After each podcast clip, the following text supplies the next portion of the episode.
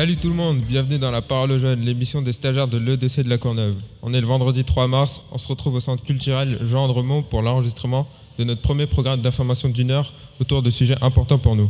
Je m'appelle Mathieu et avec moi aujourd'hui plusieurs jeunes de l'école de la deuxième chance de la Courneuve.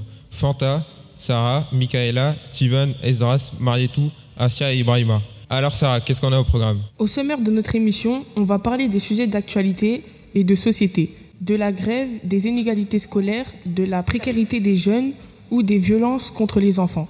Dalila Sherif, responsable du site de l'EDC de la Courneuve, sera notre invitée dans cette première émission.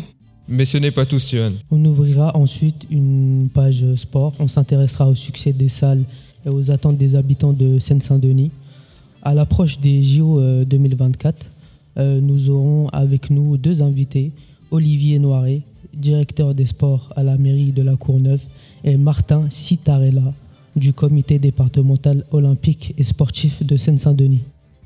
Merci au public qui est venu nous écouter. C'est parti.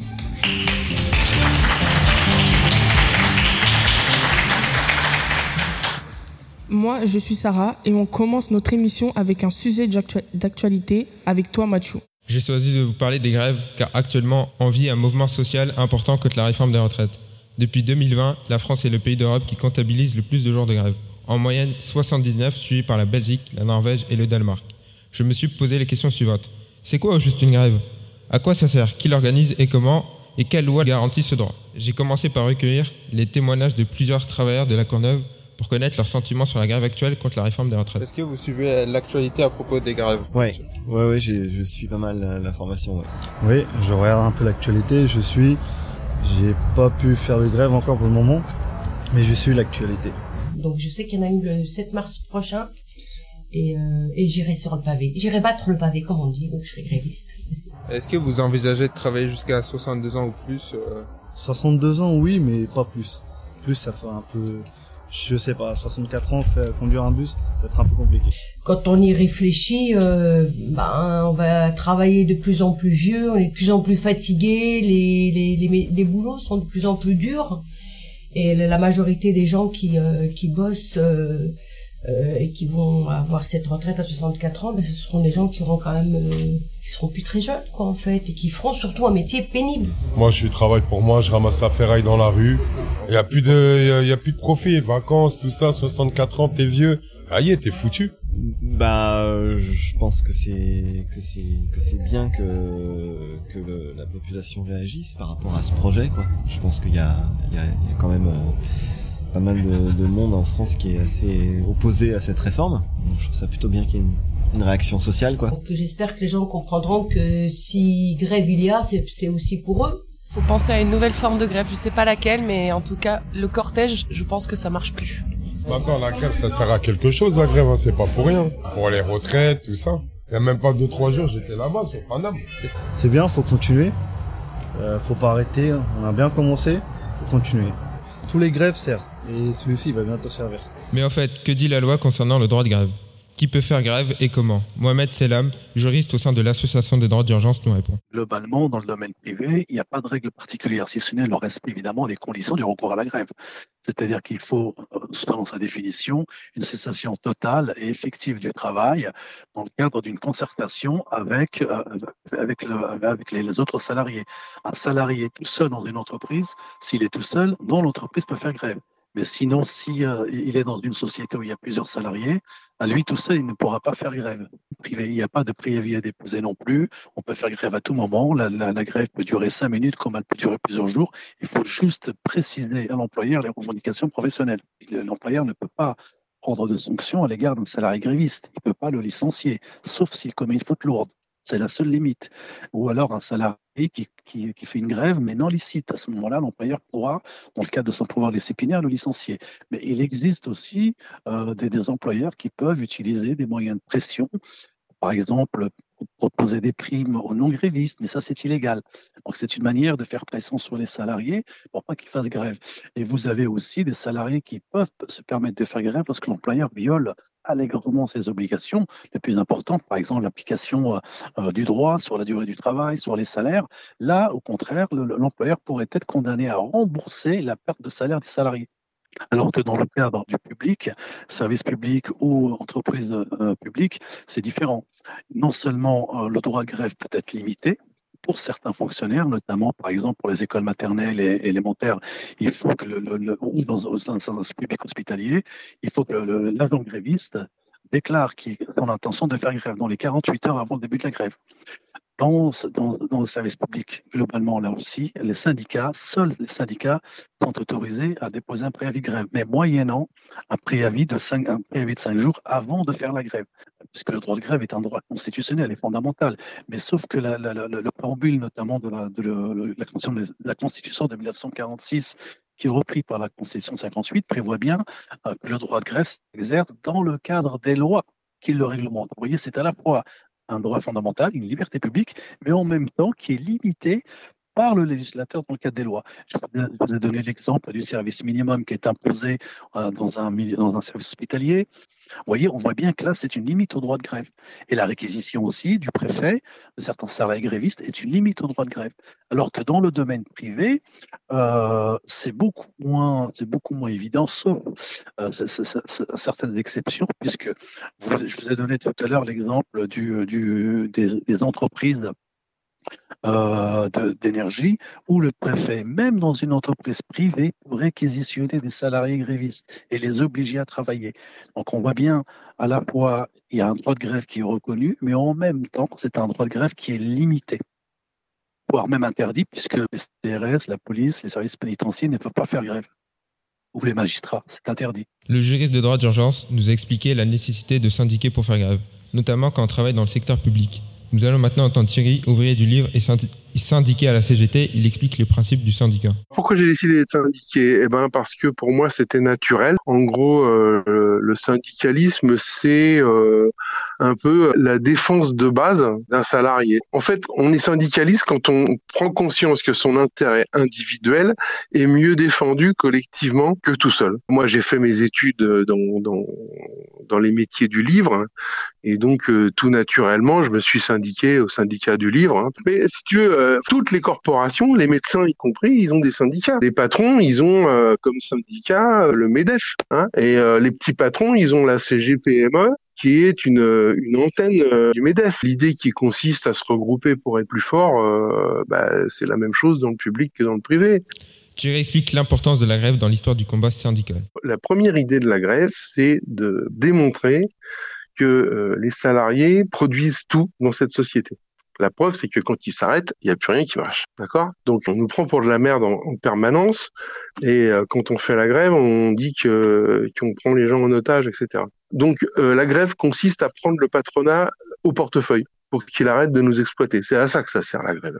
Tout ce qui fait notre tissu social aujourd'hui en France, tout ce qui nous protège un petit peu en tant que salariés, ce sont les grèves qui, qui les ont obtenues.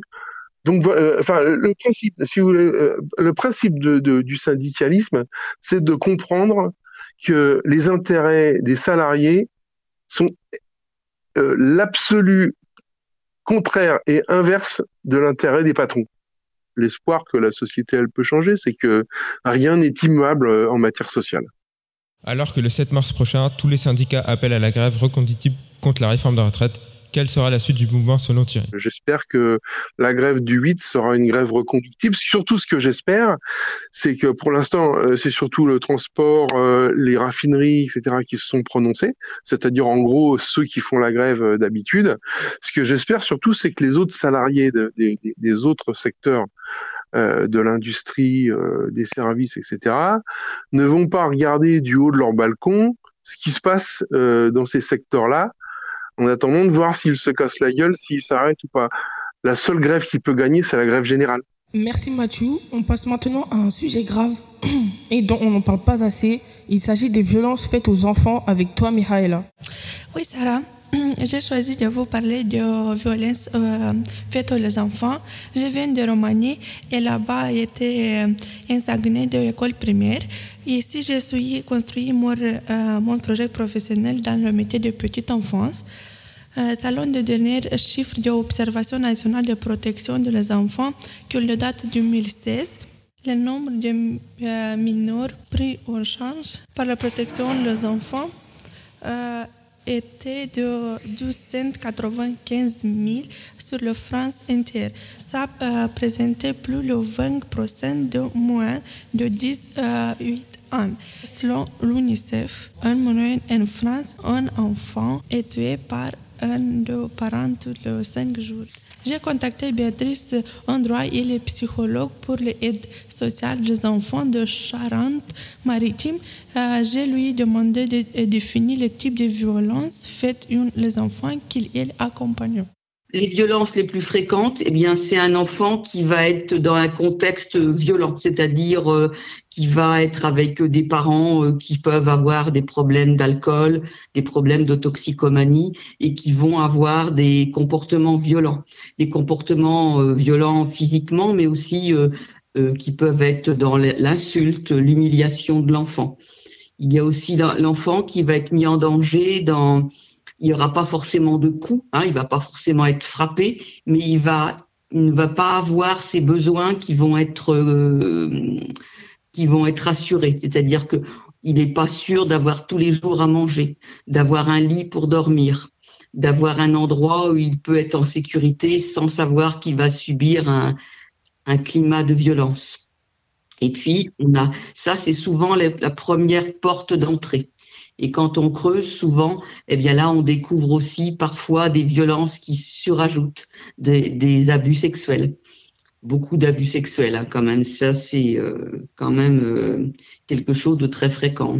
Euh, dans chaque département de France, les services d'aide sociale à l'enfant les reçoivent deux alertes euh, d'enfants de danger. Ils euh, vont devoir évaluer les euh, situations de prendre une décision dans l'entrée de leurs enfants. Alors la première chose que l'on fait, c'est qu'on le met en sécurité. On le retire de son milieu et on, on le met soit dans une famille d'accueil, soit dans un foyer dans une structure ou un lieu de vie. Un lieu de vie, c'est comme une famille d'accueil, mais qui accueille cinq ou six enfants il y a euh, des éducateurs qui interviennent aussi. Donc, soit, donc, en premier, on place l'enfant, on le retire de son milieu, si vraiment le danger est trop important. Le placement, il est décidé par le juge des enfants. Parfois, on n'arrive pas forcément au placement. Mais quand les gens ils disent on ne on peut plus avec notre enfant, on ne sait plus comment faire, on peut faire ce qu'on appelle des aides éducatives à domicile, par exemple. On va au domicile des gens pour pouvoir les conseiller, pour pouvoir comprendre pourquoi c'est difficile. Donc, euh, et puis il y a des services, hein, ce qu'on appelle des AEMO, des, des, aides éducatives en milieu ouvert, où là les enfants ne sont pas placés. Il y a aussi des placements à domicile, ce qu'on appelle des PEAD, des placements éducatifs à domicile. L'enfant reste chez lui, mais euh, il y a des visites très fréquentes, plusieurs fois par semaine, d'éducateurs pour conseiller. Mais quand c'est à domicile qu'il n'y a pas placement, c'est parce que les parents collaborent avec euh, les services sociaux. Ils veulent bien se faire aider. Si les parents ne sont pas conscients et qu'ils ils nient même le problème, ils disent non, non, on n'a jamais fait ça, alors que on voit qu'il y a des, problèmes sérieux. Là, il y a placement pour mettre l'enfant en sécurité. Euh, la violence faite aux enfants euh, concerne tous les milieux sociaux et peuvent avoir le conséquences euh, terribles sur le développement de les enfants. Béatrice a accompagné de euh, centaines euh, les enfants victimes de violences. Et toutes ne parviennent pas à la reconstruire. Il y a des enfants qui sont ce qu'on appelle résilients, c'est-à-dire que malgré qu'ils aient vécu des, des événements difficiles, de la maltraitance, ils vont trouver des adultes qui vont, sur lesquels ils vont pouvoir s'appuyer, qui vont les accompagner. Ils vont pouvoir euh, se développer. J'ai quelques enfants, par exemple, qui arrivaient à, la majorité, ont eu leur baccalauréat, ils sont maintenant en, fac. J'en ai un qui fait des, des, des, études de lettres classiques très poussées, une autre qui est à la Sorbonne, mais c'est très rare. C'est vrai qu'on a quelques enfants qui arrivent à protéger les apprentissages mais souvent, quand l'enfant a été maltraité et qu'il est traumatisé par, ces, par ces, cette maltraitance, ça va être très difficile. Alors, je ne dis pas qu'ils sont, ils n'ont pas accès aux apprentissages, mais souvent, ça peut être chaotique, ça peut être difficile. C'est vrai que les, les, les, conséquences, elles vont être souvent euh, un enfant qui va avoir du mal donc dans les apprentissages, un enfant qui va avoir, qui va être en souffrance, quoi. Et même si l'adulte, on peut voir de la dépression chez l'enfant et chez l'adolescent aussi, hein, qui se poursuit. J'ai en tête, moi, quelques adolescents que je suis depuis longtemps et qui euh, n'ont jamais accepté de ne pas pouvoir être avec leur famille. Il y a des enfants qui vont accepter d'être élevés par une autre famille que la leur, mais d'autres qui ont un sentiment d'appartenance et de loyauté tel, hein, une grande loyauté envers leur famille, et qui ne pourront jamais prendre ce qu'on leur apporte. Alors, ça dépend pas que d'eux, ça dépend aussi de la famille dans laquelle on va les placer. Hein. Il y a aussi plein d'éléments qui font qu'on adhère ou pas à un placement. Alors, les chiffres prouvent pas que l'enfant maltraité va être lui-même maltraitant. S'il a été accompagné et s'il a pu à un moment poser des mots et du sens sur ce qu'il a vécu, il y a moins de chances qu'il reproduise. Mais c'est vrai que par contre, si cette maltraitance, elle n'est pas hum, accompagnée, qu'elle est laissée comme ça et que l'enfant continue à avoir ce sentiment d'injustice et tout, il peut reproduire. Mais c'est pas automatique, loin de là. Je l'espère, en tout cas. si vous êtes victime ou témoin de euh, situations de violence, contactez un enfant euh, n'hésitez pas à appeler le numéro national de protection et prévention euh, les enfants euh, en danger. C'est le numéro 119. Merci Michaela. Restez à l'écoute de la parole jeune. On revient après une pause musicale. Toi là, toi tu veux tout. Sans rien dire pour moi c'est chelou. Je sais pas trop ce que t'attends de moi. Hey, il veut que je sois sa nana. Me faire des mini-mois. J'ai senti ce que t'attends de moi je suis dans celle-là. Là. J'ai senti, j'ai senti de loin sans mentir. On peut pas se fâcher. J'ai senti ce que t'as senti.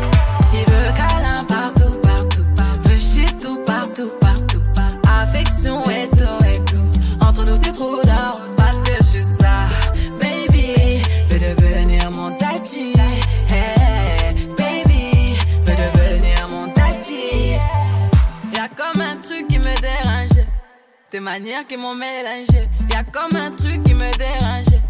De tout ça, j'ai pas l'habitude. Avec moi, tu peux te balader.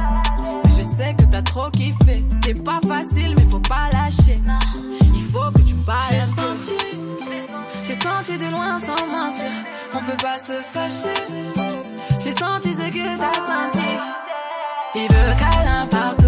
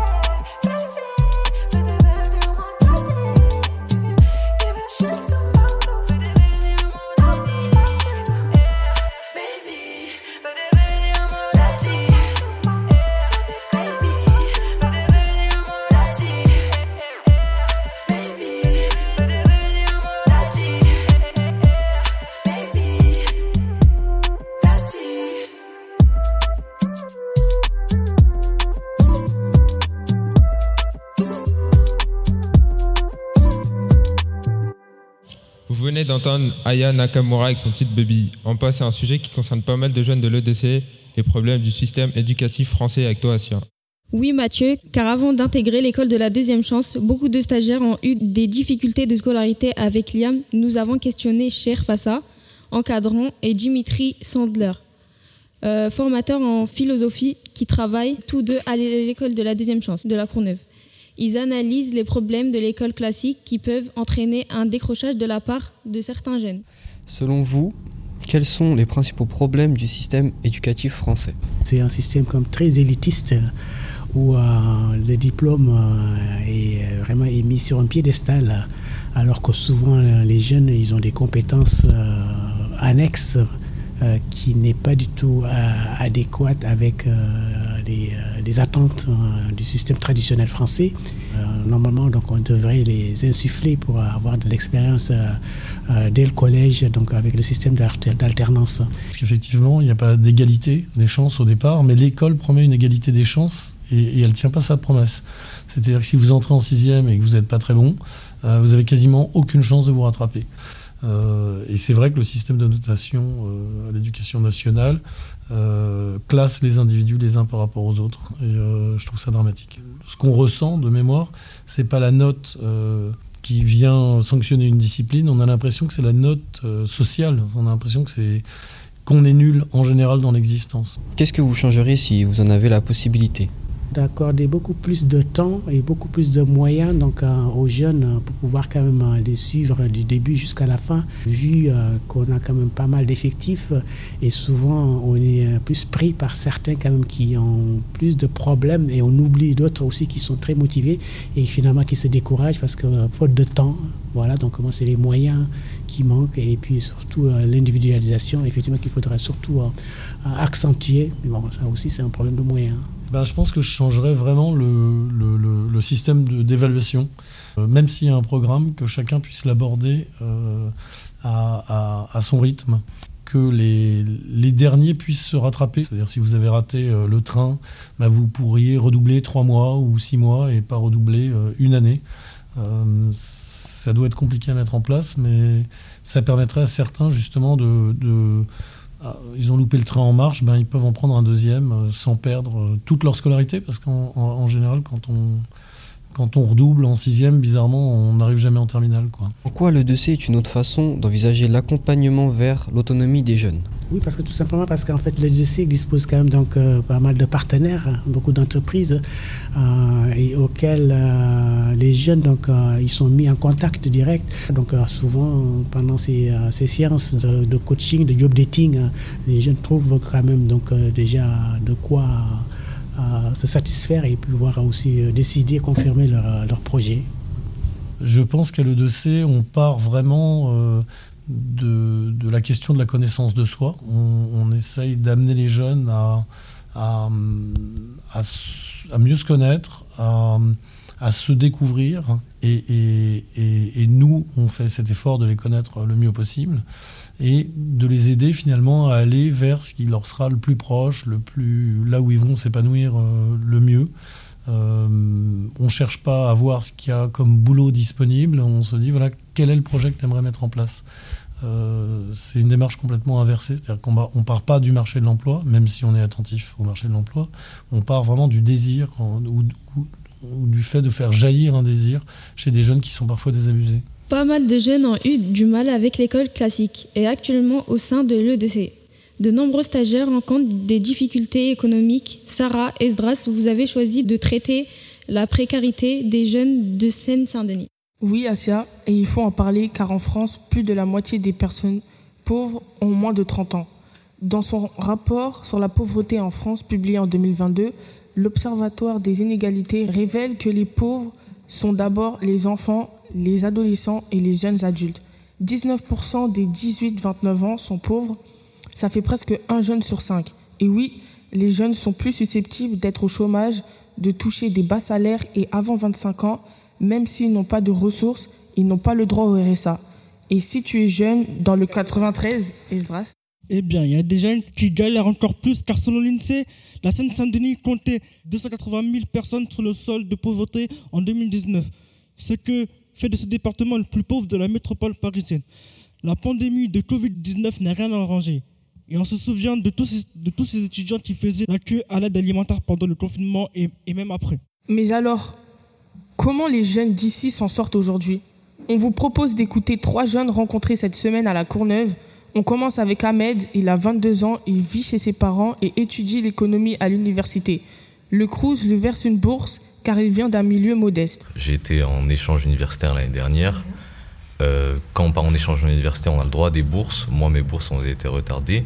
Donc financièrement, j'étais un peu dans la précarité. Mhm. J'ai dû faire, euh, faire appel à l'aide des proches. La bourse est-elle suffisante pour vous? Non.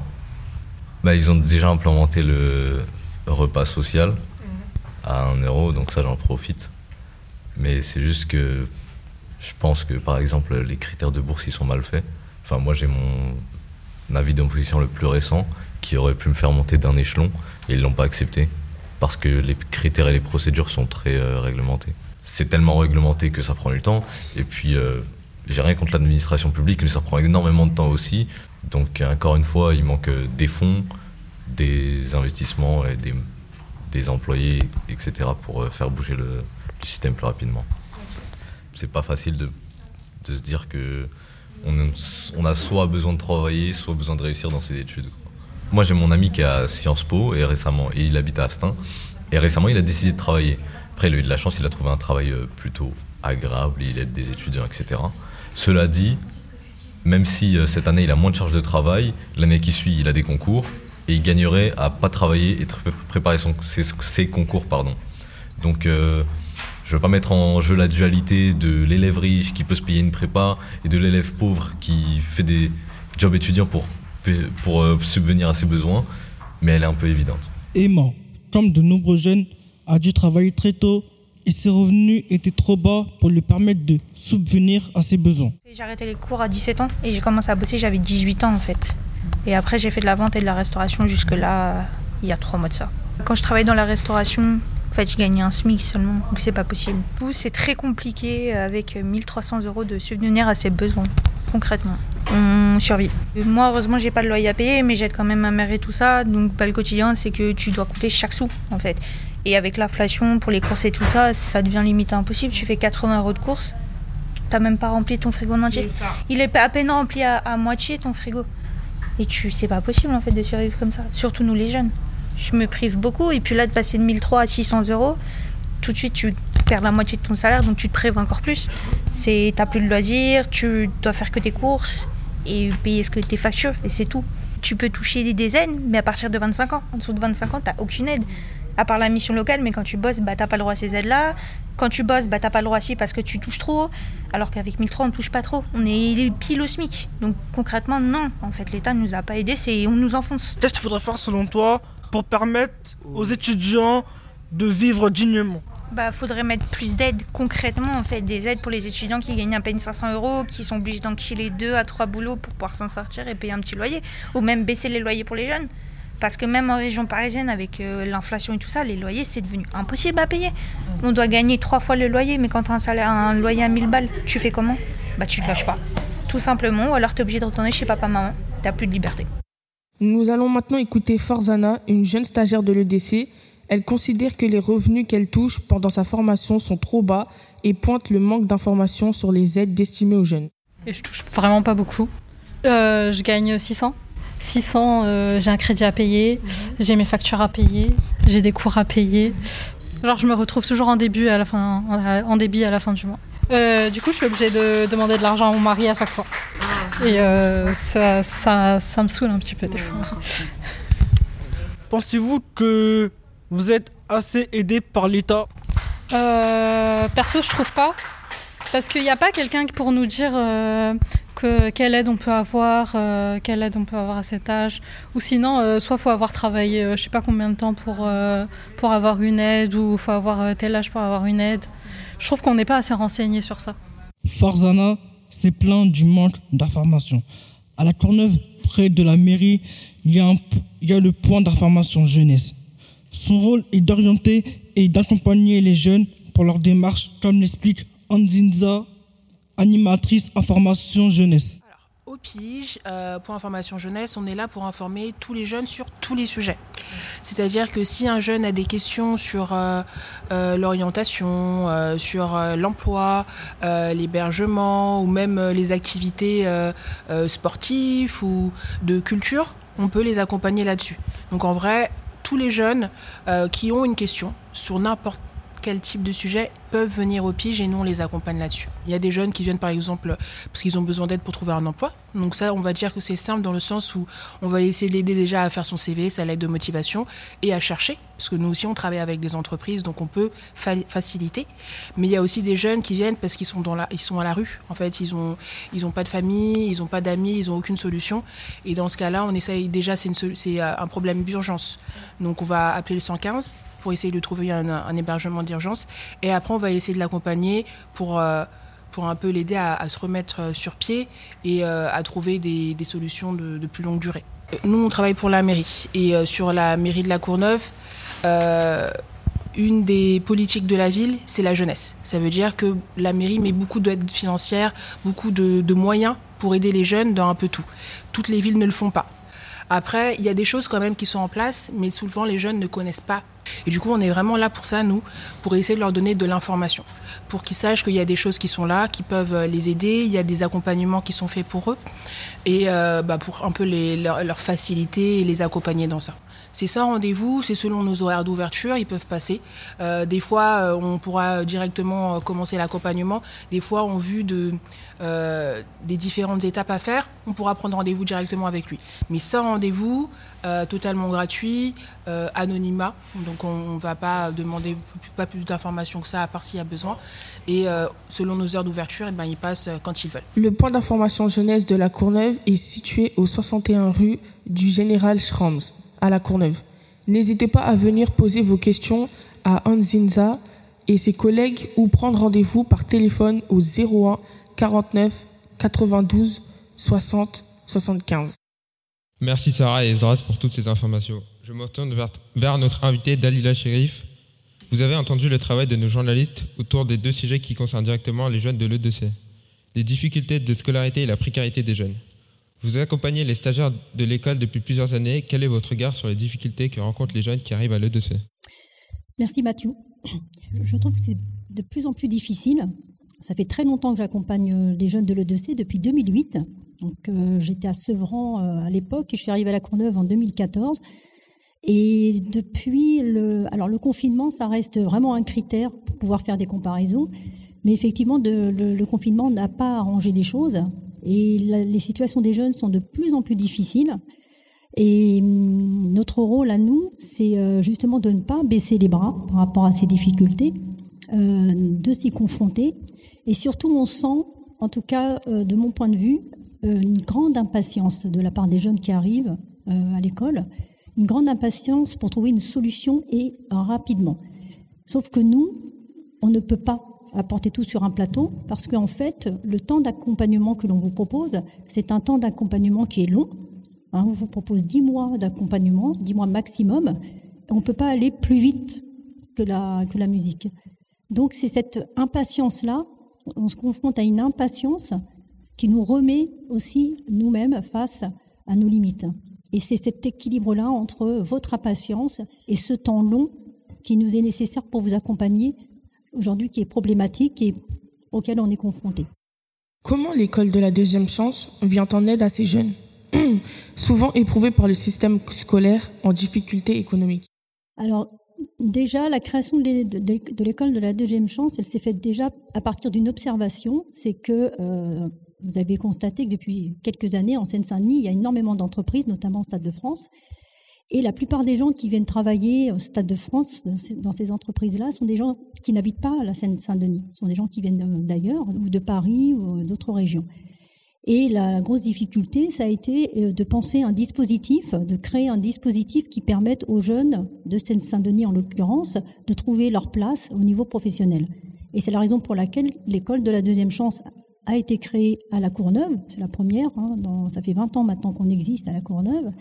Et euh, ce dispositif, euh, la plus-value de ce dispositif, c'est de permettre à des jeunes de faire des stages toutes les trois semaines d'avoir aussi une possibilité d'être suivi individuellement au niveau scolaire, puisque le jeune, quand il vient, euh, sa demande, c'est aussi ce qu'on appelle la remise à niveau, mais toujours calibré, qui correspond toujours à un choix professionnel, quand il est réaliste et réalisable. Donc vraiment, nous, ce qu'on vous propose, le gros avantage en fait qu'on vous propose, c'est ça, c'est l'articulation entre l'école telle que vous l'avez connue et l'entreprise. Alors c'est pas facile, vous connaissez bien le, parcours, c'est extrêmement difficile, c'est un parcours qui est très rigide, mais il n'empêche que vous prenez le rythme de ce que je vois, vous prenez quand même le rythme et que vous vous faites à ce parcours. Alors ça, on vous propose l'articulation entre l'école et l'entreprise, entre l'école et également la rencontre avec des partenaires. On vous propose aussi pas mal d'informations collectives, on vous permet de rencontrer des entreprises, euh, des personnalités aussi, on vous fait faire des coachings, ça c'est important, de plus en plus de coaching. et puis, on vous permet aussi, on vous facilite financièrement les choses, puisque depuis 2011, le dossier permet, en tout cas via la région, d'avoir la carte Navigo gratuite, ce qui n'était pas le cas avant 2011. Les jeunes payaient leur transport. Et puis, vous avez une rémunération, vous avez un statut, celui de stagiaire de la formation professionnelle. Donc, ça, c'est facilitateur. Et à côté de ça, ce qu'on vous propose, nous, dans le dispositif, c'est un accompagnement personnalisé avec des formateurs qui sont référents. Et c'est votre interlocuteur et ça vous permet en fait d'avoir un suivi euh, sur mesure. Ça, vous ne le trouverez nulle part ailleurs. Pour moi, c'est ça en fait, la plus-value de l'école de la deuxième chance, dans un espace suffisamment long pour vous permettre d'avoir une vraie réflexion sur votre parcours. Merci Dalila pour vos réponses. On poursuit notre émission avec un sujet qui concerne plusieurs jeunes ici et qui te tient à cœur, Marietou. Oui, Mathieu, avec Fanta, en réfléchissant au sujet qu'on pourrait traiter dans cette émission, on s'est posé une question. Quelle est notre identité à nous, les enfants d'issue d'immigration? Fanta a la nationalité espagnole, elle a grandi en Espagne, mais ses, mais ses parents sont d'origine sénégalaise. Moi, j'ai grandi en France, mes parents sont arrivés maintenant, il y a maintenant 30 ans. Comme plus de 11% de la population française, nous sommes des enfants d'immigrés, ce qui signifie que nous avons des origines étrangères, peut-être plusieurs identités. Nous avons voulu tendre le micro à plusieurs jeunes de l'école de la deuxième chance, tous français issus d'immigration, pour savoir comment ils se perçoivent se sentent-ils réellement français, comme dit réellement leur carte d'identité euh, Ouais, moi je me sens bien en France, je suis fier de mon pays, moi. La France, ça m'a apporté plein de choses. Hein. C'est un pays stable, je trouve. Je suis né en France, à Saint-Denis. Mon père est martinique et guadeloupéen. Et ma mère est kabyle. Pour moi, je me sens bien français parce que comme je suis né en France, et je me sens bien ici. Ouais, je suis née en France, mais je suis pas d'origine française. Euh, je suis ukrainienne et italienne. Moi, j'ai été élevée pas dans la culture française, donc... Euh, je sais que je suis née en France, mais c'est tout. On n'a pas du tout les mêmes cultures, pas la même façon de penser, clairement pas. Et pas la même nourriture aussi. Bah là, l'Ukraine en ce moment, c'est très compliqué avec la guerre, mais en Italie, peut-être, pourquoi pas, ce serait mieux que la France, clairement. Euh, les origines de mes parents, ils sont euh, haïtiens et euh, guyanais. Oui, je me sens française parce que je suis née en France, parce que j'ai les papiers, tout ça et tout, j'ai la nationalité française, mais non parce que on est dans un monde où si t'as la peau noire, t'es pas français. Il y a trop de racisme euh, en France, il y a trop de discrimination, je trouve, et dans certains moments, on se sent pas français. Ouais, ça m'intéresse. Plus tard, euh, quand j'aurai les moyens et tout, je partirai dans mon pays. J'ai 25 ans, je suis d'origine indienne et euh, je suis née en France. Je me sens française du sens où ben, je connais euh, les valeurs françaises, entre guillemets, les cultures françaises. Mais après, euh, mes parents ont plus eu l'habitude de m'enseigner euh, tout ce qui est culture indienne que française. Bah, je trouve que des fois, quand je vois quelqu'un qui est français, il nous regarde autrement. Genre, il regarde pas comme si c'était un autre français ou quoi. Mes parents sont nés au Maroc. Il y a encore il y a encore cette euh, différence entre les étrangers et les vrais, vrais Français. Parce qu'on reste aussi, on, reste, on est français, mais on reste, on reste arabe, on reste, voilà, on reste quand même de nos origines, de nos parents. Euh, ce qui est bien, hein, mais la société fait que, euh, voilà, on se sent pas entièrement français, quoi. Dalila, vous venez d'entendre plusieurs jeunes de l'école partager leur vision personnelle de leur identité et le rapport à la France. Qu'est-ce que ça vous évoque? Bah Déjà que ça n'a pas changé depuis euh, mes années jeunesse. Alors je ne sais pas si on doit le prendre de manière positive ou pas.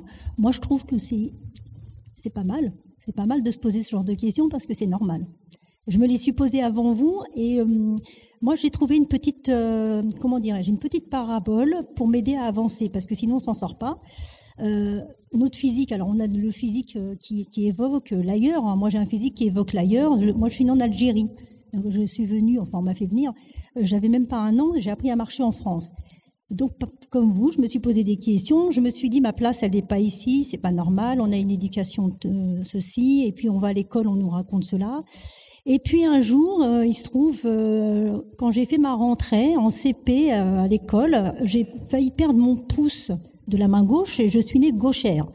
Donc je me suis dit, ben, c'est un peu comme ça, être double quelque part, c'est de se dire, ben voilà, j'étais gauchère et on m'a obligée, enfin obligée, J'ai dû écrire de la main droite pour, pouvoir réparer ma main gauche. Et puis finalement, ma main gauche ne m'a jamais quittée parce que je mangeais de la main gauche et je, faisais toutes les activités manuelles de la main gauche. Et un jour, j'ai réalisé que finalement, en devenant ambidextre, eh ben, j'avais euh, la conjugaison des deux, c'est-à-dire l'appartenance à la, ce qu'on appelle les franco-algériens, l'appartenance à la, à la, à la France et à l'Algérie, d'autant plus que moi, je viens d'un pays, je ne suis pas la seule, qui, euh, qui a connu la colonisation française, qui a connu cette guerre euh, d'Algérie, et donc on porte une histoire quand même extrêmement lourde. Donc je pense que ça, c'est hum, pour moi les questions que vous vous posez, euh, avec des mots différents certainement, c'est quelque chose de tout à fait naturel, mais ne restez pas accroché à quelque chose de de l'ordre de, de, la rancœur ou de je ne sais quoi d'autre, ou de la confrontation tout le temps. Essayez de, trouver, trouver un sens pour vous de manière individuelle et de vous, de vous insérer dans un collectif, puisque votre collectif se joue ici, aujourd'hui, mais il peut aussi tisser des liens avec vos pays d'origine, euh, notamment par le biais de, par exemple, du monde professionnel hein, ou d'autres choses encore. Merci Dalila et Marietou, sans oublier Fanta qui a participé à ce sujet. Vous écoutez toujours la parole aux jeunes. On revient juste après ça.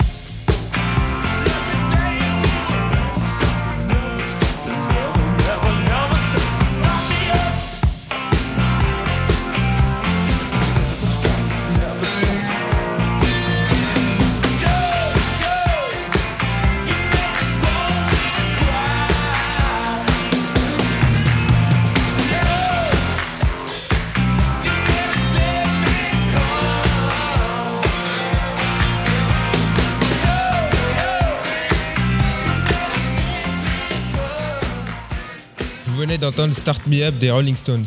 On est de retour pour la dernière partie de notre émission. On va parler de sport et on va commencer avec toi, Steven.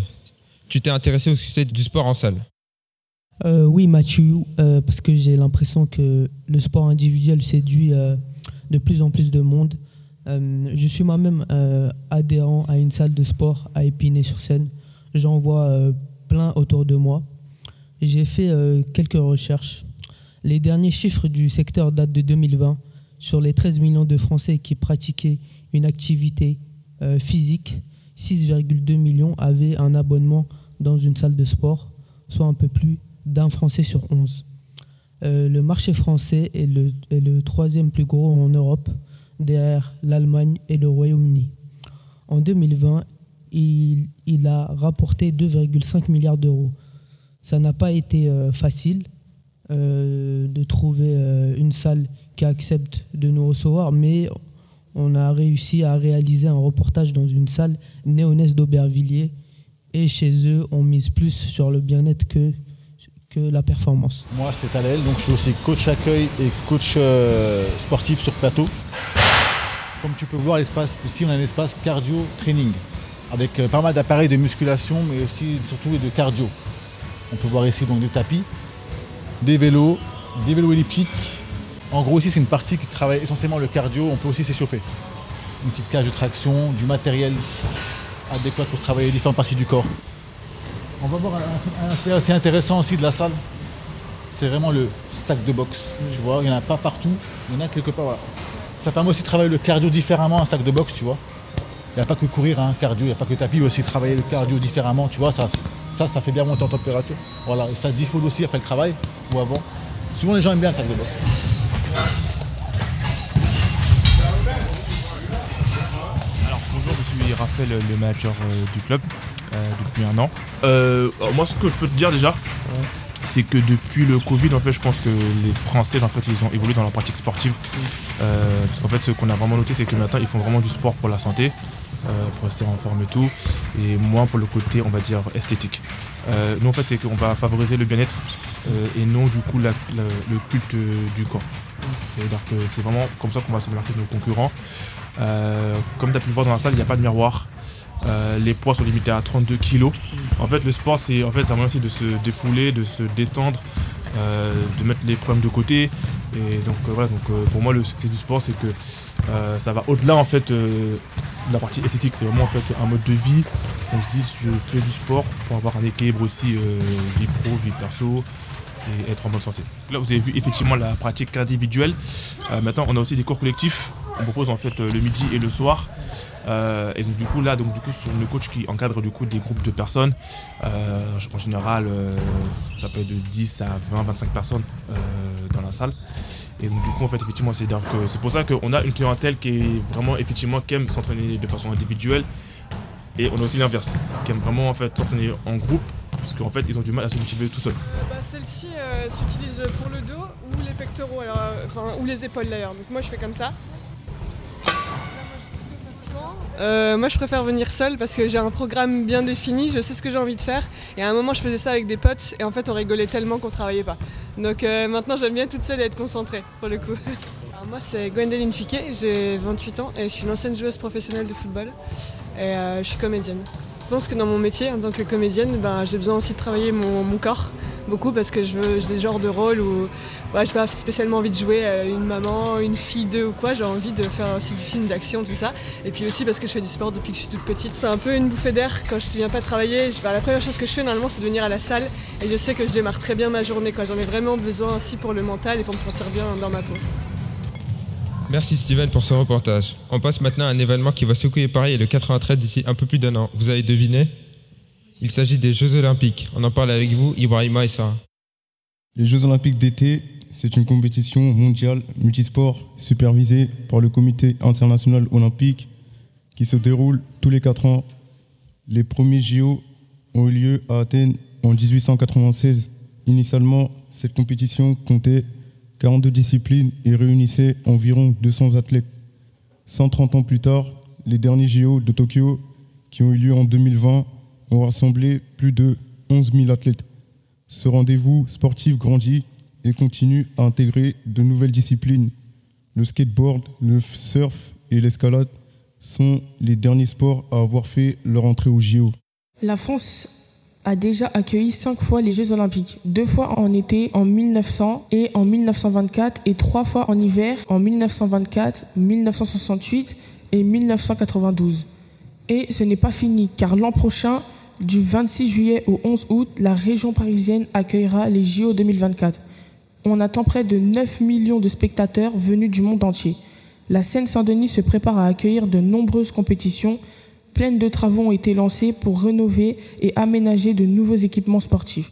Nous sommes allés dans les rues de la Courneuve pour avoir le sentiment des habitants à l'approche de cet événement. Que pensez-vous des JO 2024 qui vont se dérouler principalement ici en Seine-Saint-Denis? Je trouve que c'est bien.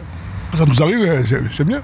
Bah, en tant qu'habitant de la Seine-Saint-Denis, ouais, ça va être. euh, bah, on va rencontrer plein de gens, apparemment plein de monde qui vont arriver, des gens de tous les pays. Ça, ça va être incroyable, quoi. Donc, il y aura des gens perdus dans la cité, il y aura peut-être des gens peut-être euh, qu'on pourra peut-être inviter, des pays, je sais pas, peut-être la Palestine, des choses comme ça. En tant que. enfin, voilà. bon. Non, non, ça va être une rencontre, c'est une rencontre, c'est une belle rencontre. Bah, moi, je pense que c'est une bonne chose, mais plus pour le, sur le plan économique. Ça devrait donner déjà du travail à tous les jeunes qui sont dans le quartier et qui ont du mal à trouver du travail. Puis ça va ramener pas mal de touristes, ça va relancer peut-être un petit peu le, le tourisme dans la Seine-Saint-Denis. Et puis voilà, quoi, je pense que c'est une bonne chose pour, euh, pour le département. Eh ben, on est très heureux hein, d'accueillir euh, les Jeux Olympiques. Surtout dans le 93, ça va nous laisser un héritage. Donc il va créer pas mal d'emplois aussi. Pensez-vous que j'irai au stade voir des compétitions Non, malheureusement c'est trop cher. Je me suis inscrit, euh, j'ai vu les prix. euh, non, je pense pas que je vais aller voir les JO. Ah, ça coûte trop cher les prix. C'est, ça va à 200 euros euh, pour une place, et c'est un peu cher quoi. Je peux ramener tous les enfants, ça va, hein, ça va chiffrer. Vous voyez? Je peux à la télé, je regarde à la télé.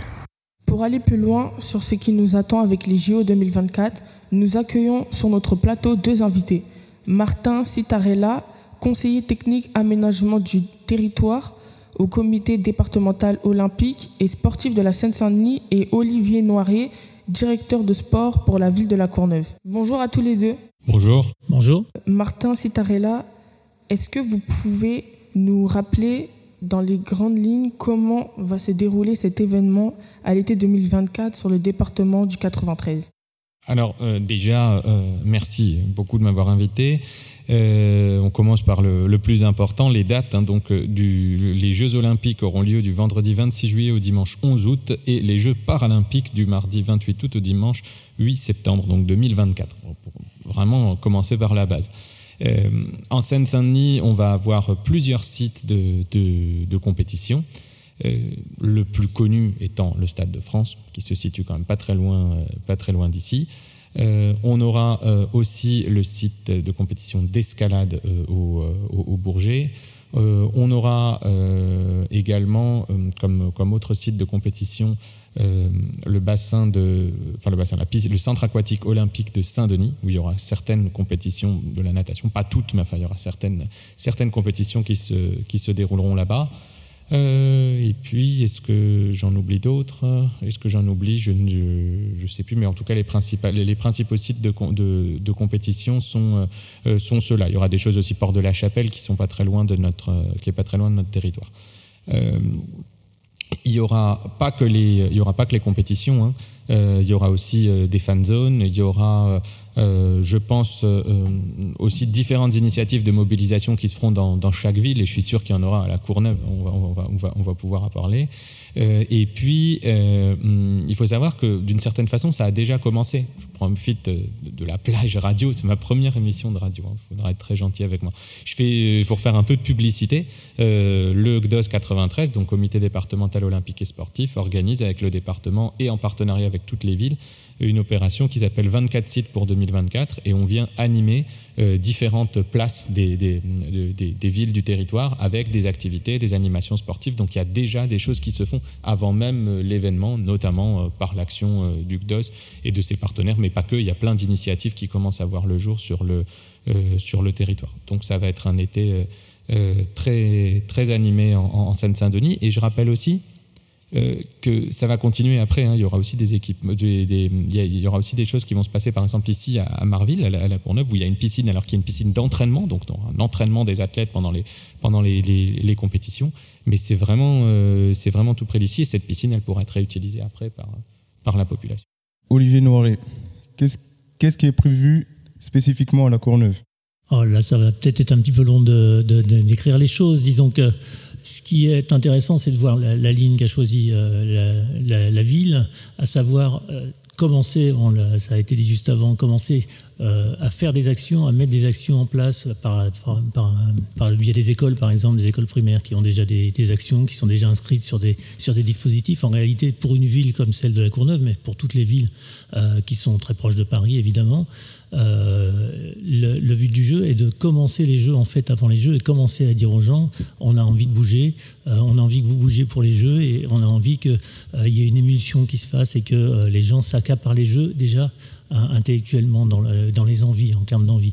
Donc il va se passer, il va se passer euh, euh, des courses, il va se passer euh, des, des événements qu'on doit encore mettre en place. Là, c'est peut-être un petit peu tôt pour, pour les décrire, mais le but du jeu, ça va être d'aller un petit peu sur les quartiers et d'aller dire aux, gens, on va se bouger un petit peu.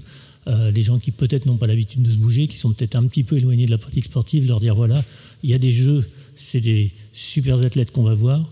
Le but du jeu, c'est pas que le sport soit réservé aux super athlètes, mais soit disponible en tout cas pour tout le monde. Donc, allez un petit peu profiter de euh, cette euh, aiguillon que fournissent les jeux de façon à ce que les gens s'y mettent. Donc, on va avoir plein de petites choses qui vont se mettre en place euh, assez rapidement. On a déjà euh, euh, des, des- des opérations qui se programment. Combien ça va coûter en préparation et combien ça va rapporter selon vous? Alors là, c'est un piège. Euh, pour la Courneuve, ça va coûter forcément un petit peu, euh, un petit peu de sous, la mesure où il faut organiser des choses, la mesure où il y a toujours des dépenses un petit peu, mais euh, il, faut, relativiser un petit peu euh, ça. Ce que ça coûte, ça doit justement être valorisé par une pratique après sportive. Si jamais je mets quelqu'un au sport grâce à ça et que c'est après cette personne-là va continuer une activité physique, le coût sera très faible en réalité. C'est pas important, j'ai presque envie de dire ce qu'on va mettre, euh, va mettre dans la balance par rapport au, bien, au bienfait du, sport et d'une pratique sportive par tout le monde.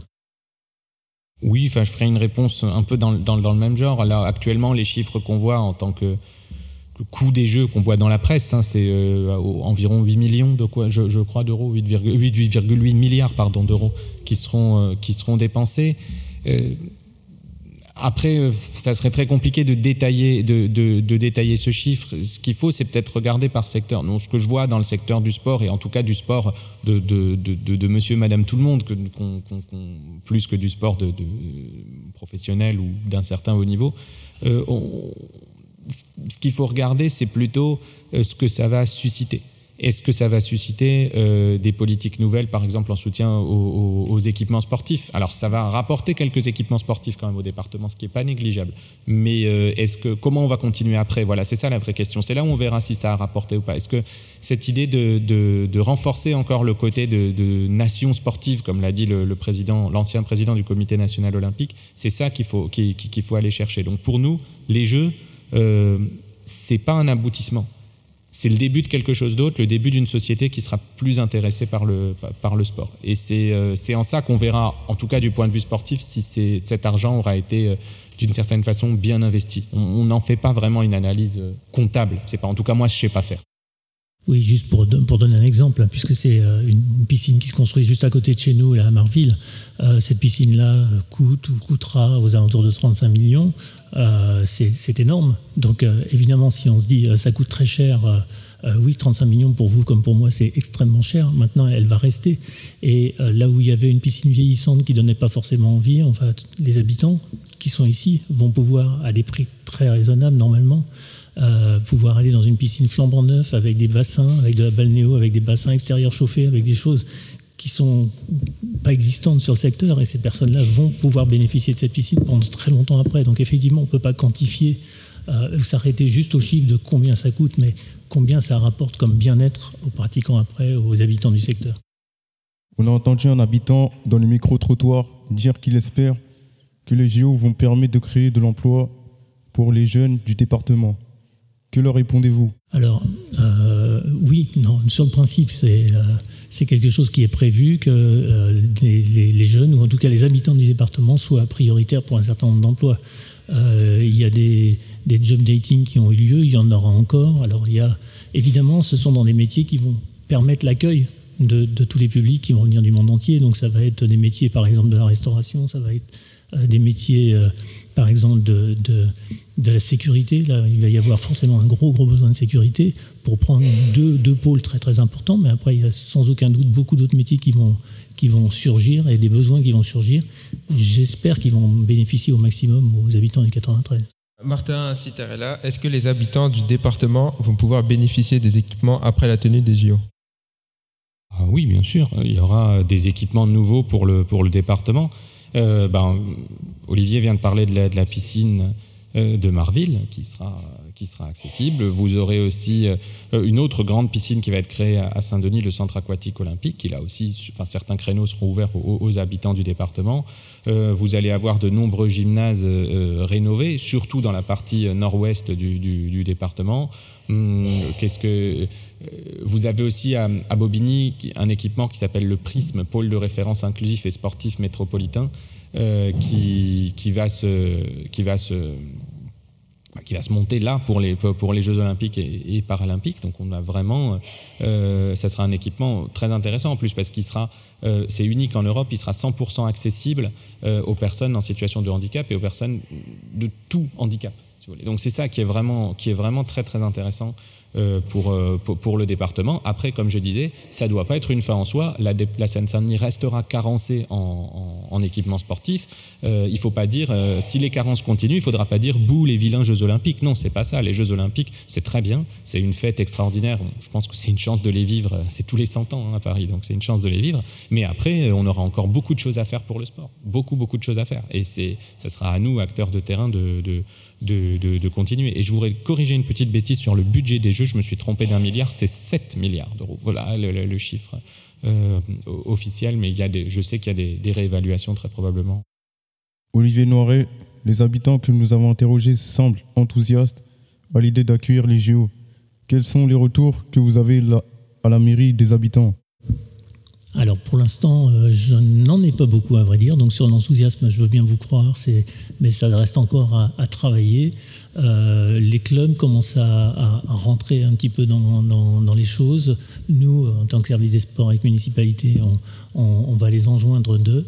Euh, mais pour ce qui est des habitants, je pense qu'avec les problématiques actuelles, c'est un peu compliqué encore pour eux de se dire tiens, les JO qui vont arriver en juillet 2024, on est loin, on a déjà des soucis euh, qui sont au jour le jour sur le 93, hein, pas que sur la Courneuve, euh, qui euh, obèrent un petit peu ce, sentiment, mais je, je, suis assez confiant, je pense que ça va monter. Simplement, il faut que nous, on aide à ce que ça monte, donc en faisant, comme je vous ai dit tout à l'heure, des actions, des activités qui mettent un petit peu le pied à l'étrier aux gens.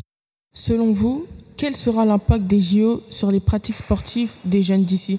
Vous pensez que ça va créer un engouement pour les sports olympiques? Alors on va dire j'aimerais évidemment. Euh, le but du jeu pour moi c'est qu'il y ait un maximum de gens qui fassent du sport pour le plaisir d'abord, pour euh, leur bien-être, pour leur santé évidemment. Euh, donc j'aimerais que ces Jeux olympiques suscitent un petit peu ces envies-là, que les gens peut-être quittent un peu les smartphones de temps en temps et puis pendant une heure peut-être se consacrent à leur corps, qui est leur santé, leur corps, il faut quand même se rendre compte de ça.